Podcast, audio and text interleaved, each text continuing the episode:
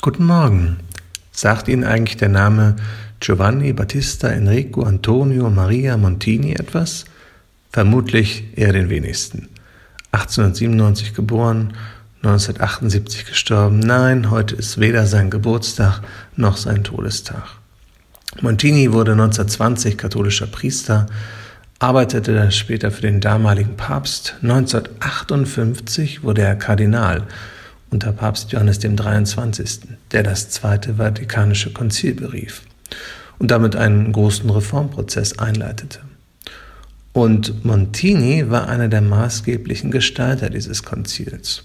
Und so wurde er, vielleicht folgerichtig, 1963 selbst zum Papst gewählt, Paul VI. Heute vor 60 Jahren begann er seine erste Auslandsreise. Das war an sich schon etwas Revolutionäres, dass ein Papst reiste, aber er war der erste überhaupt, der nach Israel reiste. Damit begann ein Prozess der Annäherung zwischen Christentum und Judentum, auch wenn es noch lange dauern sollte, bis weitere entscheidende Schritte getan wurden zur Versöhnung. Aber es war ein Anfang. Versöhnung gefällt nicht allen. Manchen ist tatsächlich Feindschaft lieber, weil sie sich irgendetwas davon versprechen. Und sie tun alles dafür, damit es so bleibt.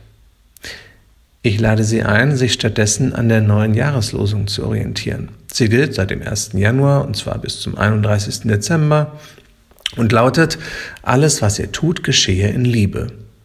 Das wäre doch mal ein richtig, richtig guter Vorsatz für dieses Jahr, oder? Sich ganz und gar von Liebe bestimmen zu lassen. Also von Güte und Freundlichkeit, von Verzeihen und Versöhnen. Oder ist das ein zu schwerer Vorsatz?